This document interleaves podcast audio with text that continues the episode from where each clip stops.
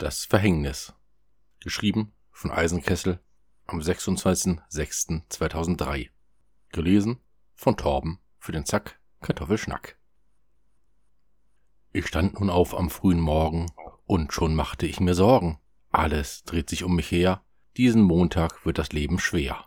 Ich spür es schon in meinem Magen. Ich hoffe, er tut nicht versagen, denn zur Arbeit muss ich gehen, um nach den neuen Akten zu sehen. An meinem Schreibtisch angekommen, fühle ich mich noch mehr benommen, denn ich seh, oh welch ein Graus, nen Teller voller Schokoschmaus. Nun gerat ich aber in Bedrängnis, und mein Chef wird mir zum Verhängnis. Ja, er hält mich lange auf, drum gebe ich nun einfach auf, kotze ihm auf seine Sachen, und alle Mitarbeiter lachen.